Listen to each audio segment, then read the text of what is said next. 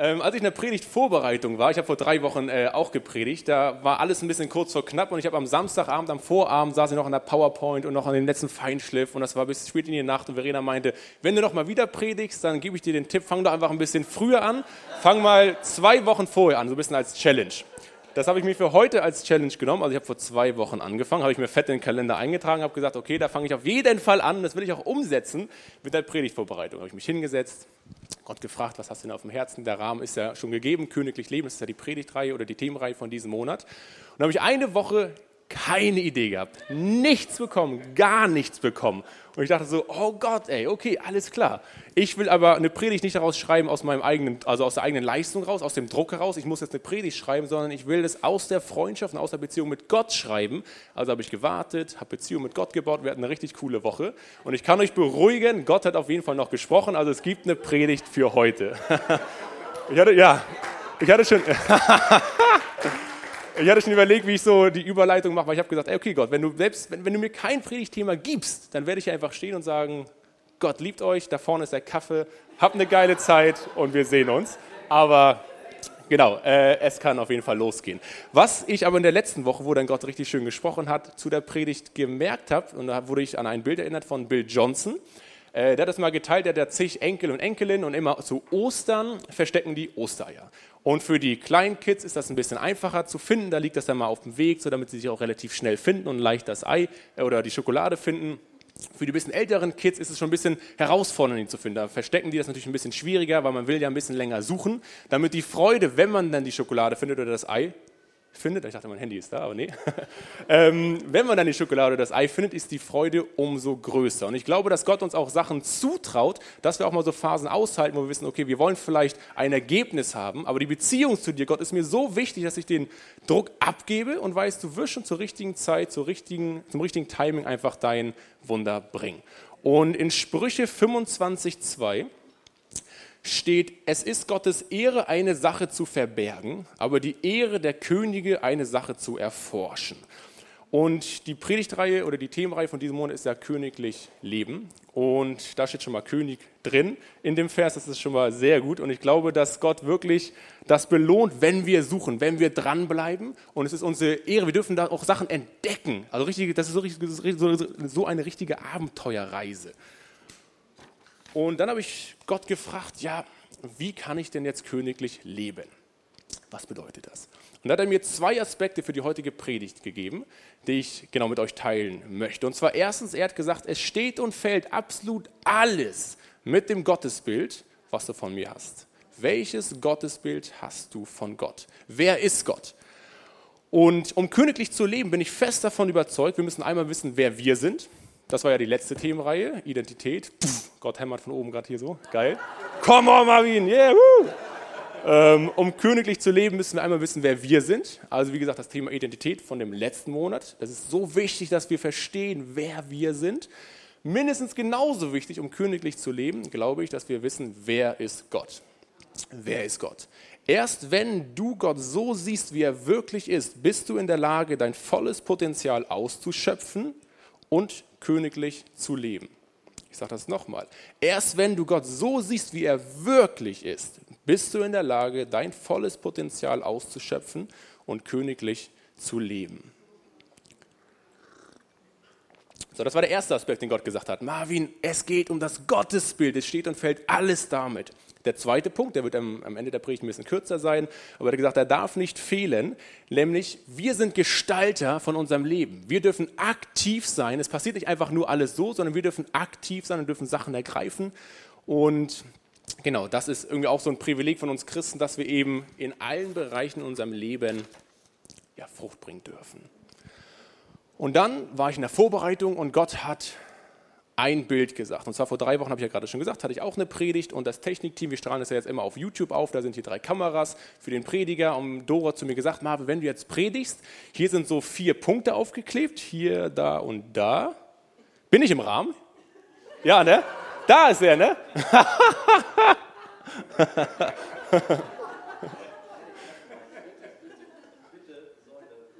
Mitte Säule. So? Sehr gut. Den ersten Teil der Predigt schneidest einfach raus auf YouTube. Dann fängst du jetzt an.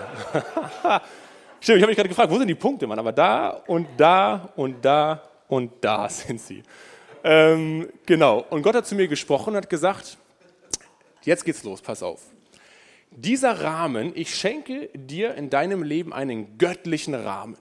In diesem Rahmen heißt es königlich leben. Da, ist, da kannst du königlich leben.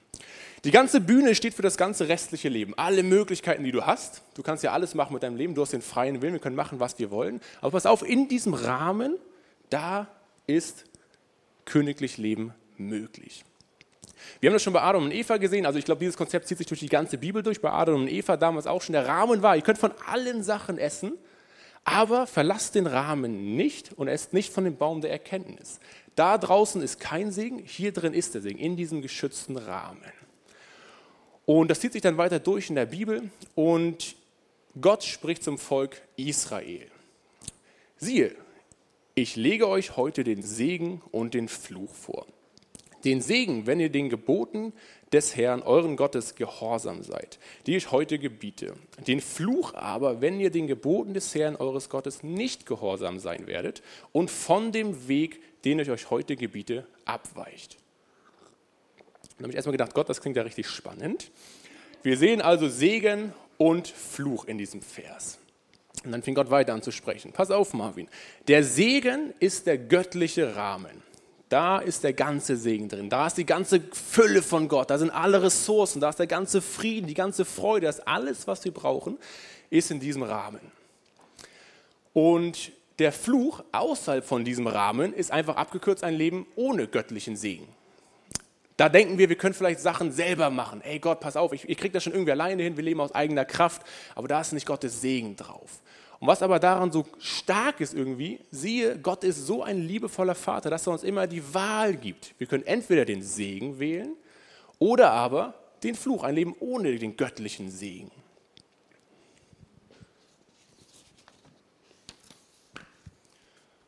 Und dann hat er mich weiter reingeführt und hat mir gesagt, dass Nichtchristen, also Leute, die noch nicht, noch nicht an Gott glauben, die befinden sich noch nicht in diesem göttlichen Rahmen. Die sind noch auf der Lebensbühne irgendwo anders unterwegs, irgendwo da unterwegs. So. Haben aber nicht den göttlichen Segen in ihrem Leben. Und auch als Christ kann es passieren, wir sind natürlich durch das vollbrachte Werk in dem göttlichen Segen drin, aber aufgrund von unseren Entscheidungen kann es natürlich passieren, weil kein Christ perfekt ist, dass wir mal über den göttlichen Rahmen hinaustreten. Und dann hat Gott gesagt, dass, also dass unsere Entscheidungen trotzdem Konsequenzen haben. Du kannst natürlich fremd gehen. Kannst du machen. Du kannst dich außerhalb des Rahmens begeben. Dann wird aber deine Ehe scheitern. Du kannst natürlich Pornos gucken, klar, du kannst das machen, du kannst dich außerhalb des Rahmens begeben, aber dann wird wahrscheinlich dein Bild von Beziehung komplett zerstört werden mit der Zeit. Du kannst lästern, ja klar, auf jeden Fall, aber was du siehst, das wirst du ernten. Da ist kein Segen drauf, das kommt alles wieder zurück. Du kannst deinen Chef anlügen, natürlich, du kannst es machen. Er legt es dir vor, Segen oder Fluch. Aber dann gehst du vielleicht auch das Risiko ein, dass dir gekündigt wird. Also jede Entscheidung, hat Gott gesagt, hat Konsequenzen. Was für uns natürlich in der Gemeinde so glorreich ist, ist, dass wir die Gerechtigkeitslehre richtig schön verstanden haben. Das heißt, durch Gott wissen wir, oh, wow, man kann mal einen Fehltritt machen, man ist nicht gleich aus der Familie rausgeschmissen und für immer verdammt, sondern dafür ist ja die Vergebung da. In der Bibel steht, Christus hat uns losgekauft von dem Fluch des Gesetzes, also von dem Ganzen da draußen, von dem Fluch hat er uns freigekauft, uns reingezogen in den göttlichen Rahmen. Und wir als Christen sind dann, Gott sei Dank, wenn wir den Rahmen verlassen, nicht verloren, aber wir müssen mit den Konsequenzen von unseren Entscheidungen leben. So, und das ist vielleicht ein bisschen krass, aber das hat Gott einfach gesagt. Und ich predige das genauso, wie Gott mir das so gesagt hat hier. Die Bibelstelle, alles ist mir erlaubt, aber nicht alles ist mir nützlich, kam dann als nächstes. Wir können alles machen, aber es wird dir nicht nützlich sein. Und dann äh, das Bild von dem Sohn und dem Vater. Der liebevolle Vater hat einen Sohn. Und ihr kennt das Bild bestimmt. Der sagt, pass auf, wenn die Herdplatte heiß ist, fass auf keinen Fall auf diese Herdplatte rauf. Du wirst dich verbrennen. Der Sohn hm, weiß es nicht ganz genau, kann er dem Vater jetzt vertrauen? Ja, nein, er will es trotzdem ausprobieren. Pff, fährst auf die heiße Herdplatte, verbrennt sich natürlich die Hand.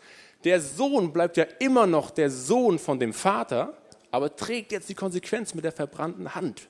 Und ein Faktor, glaube ich, warum wir so häufig oder mal mehr, mal weniger diesen Rahmen verlassen, ist eben, weil wir ein verdrehtes oder vielleicht noch nicht ganz korrektes Bild von Gott haben. Wenn wir wissen, dass hier alle Fülle ist, alle Freude, alle Liebe, alles, alles, was wir haben, dann wollen wir doch nur in diesem Rahmen bleiben. Und genau das Ziel ist es letztendlich, in diesem Rahmen zu bleiben. Weil, wenn ich außerhalb des Rahmens gehe, ist auch für die Aufnahme, ich hatte Marcel eben gerade nochmal gefragt, dann von daher wird es jetzt wahrscheinlich am Anfang dunkel gewesen sein, wenn ich den Rahmen verlasse, passt das von dem Licht nicht mehr und die Aufnahme, die Qualität leidet unter, dem, unter, der, unter den Bewegungen, die ich außerhalb des Rahmens mache. So, also innerhalb von diesem Rahmen ist eine gute Aufnahme und ein Leben voller Segen. Jetzt gibt es, ich muss einmal den Rahmen verlassen,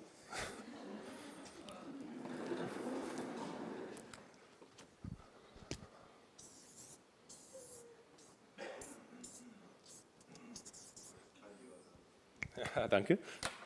Jetzt gibt es Leute, ganz, ganz viele Leute, leider, außerhalb des Rahmens. Karl. Ich habe mir überlegt, welchen Namen nehme ich. Habe einfach mal Karl genommen. Ich hoffe, hier ist kein Karl heute. Aber vielleicht auch doch. Karl ist ein schöner Name, der ist mir als erstes eingefallen. Jetzt gibt es Leute außerhalb des Rahmens. Und wie cool wäre es, und darum ich, fand ich eure Story so genial, dass ihr noch, also als Eltern vielleicht noch ein bisschen außerhalb des Rahmens wart und plötzlich aber ihr als Kinder in dem göttlichen Rahmen wart. Ihr habt so ein attraktives Leben gelebt, dass Leute außerhalb des Rahmens gesagt haben, pass auf, wie komme ich in diesen Rahmen rein? Wieso lebst du so ein gesegnetes Leben? Wieso kannst du so gut mit Herausforderungen umgehen? Wieso hast du in allen Bereichen des Lebens den Segen? Und ich glaube, als Christen wäre das doch so genial, dass wir hier so gut aufgestellt sind in dem göttlichen Rahmen, dass Leute von draußen sehen, pass mal auf, wow, die Gemeinde, die hat ja so eine Strahlkraft, die leben anders, die passen sich eben nicht dem Weltlauf an, sondern da ist irgendwas anders. Und meine Vision ist, möglichst viele Menschen durch ein attraktives Leben in den Glauben zu führen. So, aber auch dieses Liebevolle, ne? niemals aus, aufzwängen, sondern aufgrund des Lebensstils, dass Leute hinterfragen, meine Ehe sehen, meine Kindererzie Kindererziehung, ich habe jetzt einen Sohn, da wird noch ein bisschen mehr kommen, ähm, der ist jetzt drei Monate gerade. Ähm, und daran einfach sehen, wow, ich will auch mit reinkommen, mit unserem Leben das reinziehen. Und ich glaube, das ist so äh, wie so ein Magnet, so richtig, richtig stark. Und jetzt, wenn wir darüber reden, über diesen göttlichen Rahmen, über Entscheidungen, über die Konsequenzen, vielleicht auch von deinen Entscheidungen, hat Gott mich weiter reingeführt und einfach mal die Frage zu stellen, löst das jetzt in dir gerade eher Druck aus oder spürst du Freiheit? Löst es in dir Freiheit aus, weil du den liebevollen Vater, dein Gottesbild schon relativ äh, sauber aufgestellt hast und du siehst, dass Gott von allen Seiten dich umgibt und seine schützende Hand über dir hält. Also er umgibt dich in dem Rahmen von allen Seiten, sogar von oben. Hast du das schon gesehen? Verstehst du das schon und bist in dieser Freiheit, während ich darüber rede? Oder aber, ups, das ging zu schnell. Oder aber ähm, du hast noch ein bisschen verdrehtes Gottesbild, was nicht schlimm ist, dann ist es umso besser, dass du gerade hier bist, weil ich glaube, da kann dann richtig Freiheit reinkommen, weil erst wenn wir verstehen, wer Gott wirklich ist, können wir in diesem göttlichen Rahmen den vollen Segen auskosten. Vielleicht denkst du, Gott ist doch langweilig, er will doch nicht, dass ich Spaß habe. Oder verpasse ich da nicht irgendwas, wenn ich nur in diesem Rahmen bin? Gibt es nicht noch so viele andere Sachen? Verpasse ich da nicht irgendwas? Bekomme ich eigentlich Ärger, so ein bisschen der religiöse Gott, wenn ich mich so mal über diesen Rahmen bewege? Was passiert dann? Vielleicht einen strafenden Gott, so ein Bild von so einem strafenden Gott.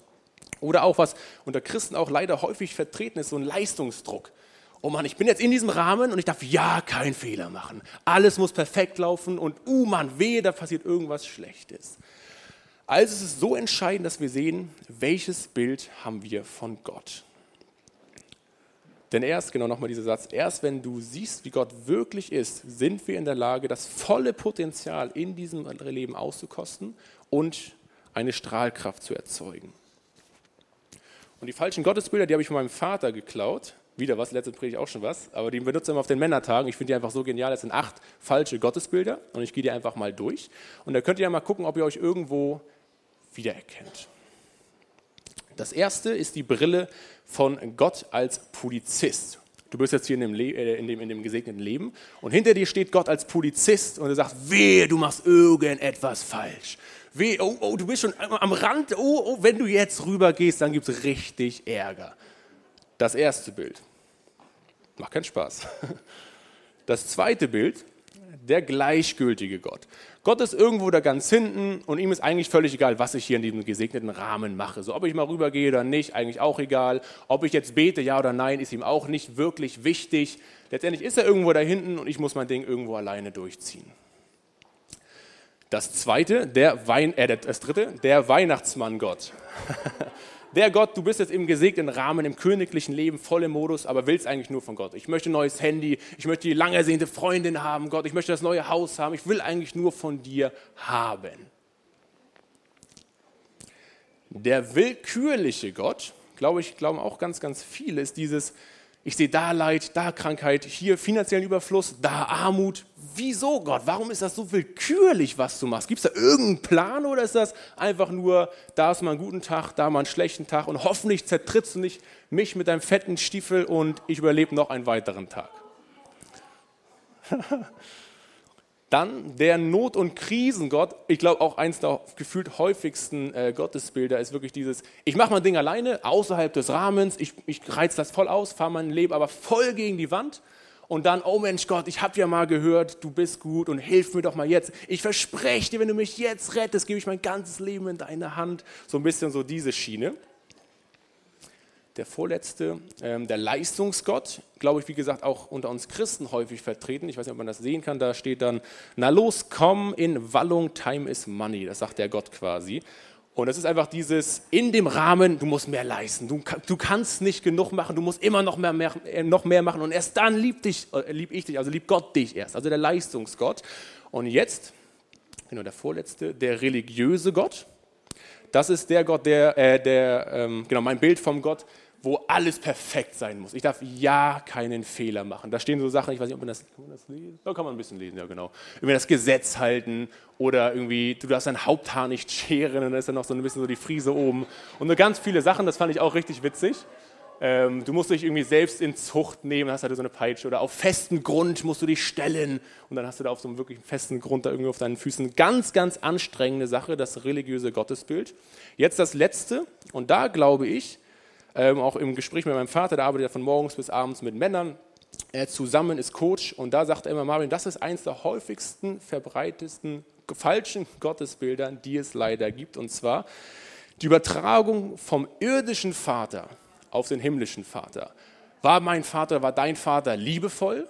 Dann wirst du das höchstwahrscheinlich auf Gott projizieren. Hat dein Vater dir zugehört, dann wirst du auch wahrscheinlich das auf Gott projizieren. Du wirst ein Gottesbild haben, oh Mensch, der hört mir zu, der wird schon irgendwie da sein. Oder war dein Vater gewalttätig, passiv, hat dir nie zugehört, du warst unwichtig, dann wirst du mit sehr hoher Wahrscheinlichkeit eine Tendenz haben, dass du dieses Bild auf Gott projizierst. Und das ist echt krass, ähm, weil, hier ist nochmal so ein bisschen die Auflistung, wir müssen gar nicht richtig krass zu einem äh, ein falsches Gottesbild haben, sondern Gott hat gesagt, eine Tendenz dazu ist manchmal auch schon gefährlich. So, also eine Tendenz zu dem strafenden Gott. Oder vielleicht hast du auch eine Kombination aus verschiedenen Sachen. Ich wollte das nur einmal machen, damit wir bewusst werden, dass wir uns bewusst werden, wo ist vielleicht da noch ein limitierender Faktor und wo kommen wir noch nicht in diese volle, ähm, volle Vielfalt von Gott rein. Genau, und da gibt es ja die Story von dem verlorenen Sohn in der Bibel. Die, äh, Leute, vielleicht kennt der eine oder andere die Story nicht, ich fasse sie ganz kurz zusammen. Da gab es einen richtig tollen Vater, der hatte zwei Söhne. Der eine Sohn hat gesagt, pass auf, Papa, ich will mein ganzes Erbe haben. Ich möchte jetzt von dir, ich möchte abhauen, ich möchte mein Glück, Glück woanders suchen. Der Vater hat das ganze Erbe ausgezahlt, der Sohn ist mit dem ganzen Geld abgehauen, hat in Saus und Braus gelebt. Irgendwann war das ganze Geld futsch und er landete bei den Schweinen. Und dann sagt er, oh Mann, ich würde doch super gerne mal wieder zurück in das Haus von meinem Vater. Wenn ich da doch bloß als Knecht anfangen könnte, wieder zu arbeiten, dann hätte ich es immer noch besser als jetzt hier bei den Schweinen. Das Problem bei dem verlorenen Sohn war, sein Nicht-Kennen seines Vaters hat ihn dazu gebracht, zu fliehen und sein Glück außerhalb des Rahmens zu suchen. Ich glaube, wenn wir als Beispiel das falsche Bild von Gott haben, dass, er, dass wir uns über Leistung definieren. Wir sind in dem göttlichen Rahmen und jetzt haben wir aber den Gott hinter uns stehen, der sagt, pass auf, wenn du nicht noch mehr Lobpreis machst, nicht noch mehr Dienst in der Gemeinde, nicht noch mehr Geld spendest oder was auch immer, dann, dann wird das nichts, dann wird das nichts.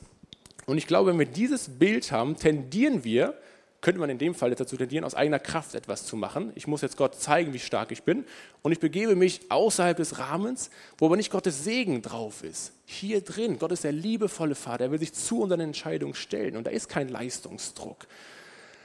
Ähm, und dann, das Spannende bei dem verlorenen Sohn war ja, dass er wirklich ein falsches Vaterbild hatte, weil er ist ja dann von den Schweinen zurück ins, er, wollte, er ist wieder zurückgegangen zu seinem Vater, hat dann aber ja die Mentalität gehabt, wenn ich doch bloß als Knecht da sein dürfte, dann hätte ich es besser. Das heißt, er wusste nicht, dass sein Vater ihn so sehr liebt, weil das die Pointe der Geschichte ist. Der Sohn, der verlorene Sohn geht zurück zu seinem Vater und der Vater rennt ihm entgegen, gibt ihm einen Ring, einen Mantel, ein Zeichen für Autorität und Liebe und macht eigentlich genau das Gegenteil, was der Sohn erwartet hätte. Und ich glaube, es fing, als ich darüber so nachgedacht habe, der Sohn hat den göttlichen Rahmen verlassen, weil er ein verdrehtes Bild von seinem liebevollen Vater hatte. Dann irgendwann gemerkt, Anni, pass auf, das kann nicht sein, komm zurück. Und dann ist, wird dieser liebevolle Vater uns ja immer wieder begegnen, immer wieder neu sagen, pass auf, ich liebe dich, wir kriegen das hin und wir schaffen das gemeinsam.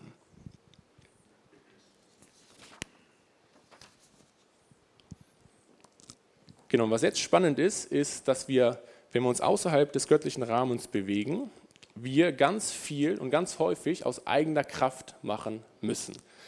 Hier ist ja der göttliche Segen in dem Rahmen. Erinnert euch, ich lege euch Segen oder Fluch vor. Ihr dürft wählen. Aber wenn wir uns außerhalb des göttlichen Rahmens bewegen und aus eigener Leistung jetzt ganz viel hervorbringen wollen als Beispiel, dann müssen wir da selber für uns sorgen. So. Und ich glaube, die Bibelstelle bleibt in mir und ich bleibe in euch. Gleich wie die Rebe nicht von sich selbst aus Frucht bringen kann, wenn sie nicht am Weinstock bleibt, so auch ihr nicht, wenn ihr nicht in mir bleibt. Bleibt in mir, bleibt in meinem göttlichen Rahmen. So der liebevolle Vater, der sagt, pass auf, lerne mich doch richtig kennen. Klär doch mal die ganzen falschen Gottesbilder ab. Lerne mich wirklich kennen, wie ich wirklich bin. Bleibe in mir und dann bleibe ich bei dir. Und außerhalb, da wirst du nichts nicht wirklich segensvolle Frucht bringen können aus eigener Kraft. Die Rebe ist nichts ohne den Weinstock. Und das, was ich so einfach so rüberbringen möchte, ist heute, dass man letztendlich doch, wenn man wirklich Gott sieht, wie er wirklich ist, dass er der liebevolle Vater ist, dass man an keinem anderen Ort sein möchte als in diesem göttlichen Rahmen, in dem liebevollen Haus von dem Vater, der das Beste für uns möchte, der möchte, dass wir in die volle Blüte kommen, in das volle Potenzial kommen. Und genau, jetzt kommt der zweite Aspekt, der ist jetzt relativ kurz nochmal von der Predigt.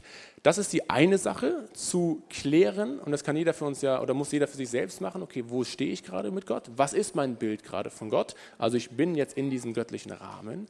Dann auf der anderen Seite glaube ich aber, dass es unsere Verantwortung ist, als Christen in diesem Rahmen jetzt weise Leben bauen, also ein weises Leben aufzubauen. Die Bibelstelle Ah, die hatte ich auch noch drin, okay. Lehre mich zu tun nach deinem Wohlgefallen, denn du bist mein Gott, dein guter Geist, führe mich in ebenen Land. Ach ja, genau.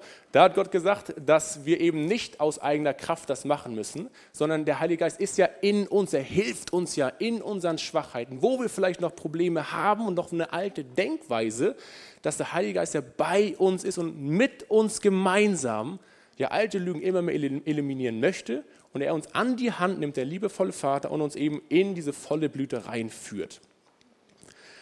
Genau, jetzt bei dem zweiten Aspekt, jetzt kommt die schöne Stelle.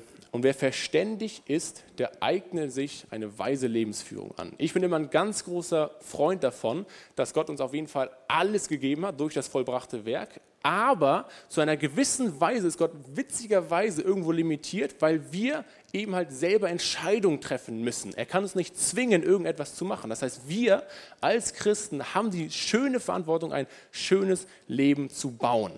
Und wir dürfen aktiv sein, wir dürfen Gestalter sein. Und eine Sache, die mich immer richtig, ähm, die habe ich mal auf einem Seminar irgendwann mitbekommen, äh, was mich so richtig inspiriert hat, war, das ist so ein, so ein, so ein Kreis, so das Rad des Lebens. Und das kennen bestimmt auch einige von euch. Das ist, äh, das sind so die verschiedenen Lebensbereiche aus, aus meiner Perspektive, die so relativ wichtig sind. Und ich glaube, dass ein attraktives Leben als Christ sozusagen so eine Strahlkraft hat, dass wir nicht nur im Glauben absolut attraktiv sind, das ist definitiv das absolut Oberwichtigste auf jeden Fall, aber ich persönlich glaube, dass wir als Christ auch eine Verantwortung haben, auch in den anderen Lebensbereichen, in denen wir sind, auch weise Verwalter zu sein. Glaube ist eine Kategorie. Dann das ganze Thema Beziehung, also Ehe, Freundschaften, Arbeitskollegen. Das ganze Thema Emotion. Wie geht es dir drin? Wie ist deine Gefühlswelt? Wie geht es dir wirklich? Deine Gesundheit, also physische Sachen, die die Bibelstelle, der Körper ist ein Tempel des Heiligen Geistes, glaube ich, fließt da auch voll mit rein, rein. Dein Umgang mit deiner Zeit, deine Finanzen und deine Arbeit oder slash Mission, das, was Gott dir einfach so aufs Herz gegeben hat, wo einfach dein Dienst in der Gesellschaft ist. Und jetzt könnt ihr das gerne mal für euch einfach im Kopf mal ganz kurz machen. Als Beispiel, hier unten ist jetzt die 0 und hier außen ist eine 10.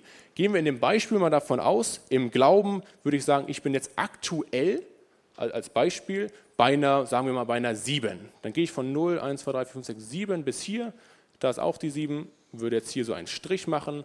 Bei Beziehung würde ich sagen, ja, wo bin ich jetzt gerade, wo wäre ich gerne irgendwann und wo bin ich jetzt, wenn ich mich mal ganz ehrlich reflektiere, oh, als Beispiel, pff, das läuft schon ein bisschen besser, da bin ich jetzt vielleicht bei einer 8. Okay? Und wenn ihr das mal einmal bei euch im Kopf mal durchgeht und mal so ein bisschen einschätzt, wie eure Tendenzen dazu sind.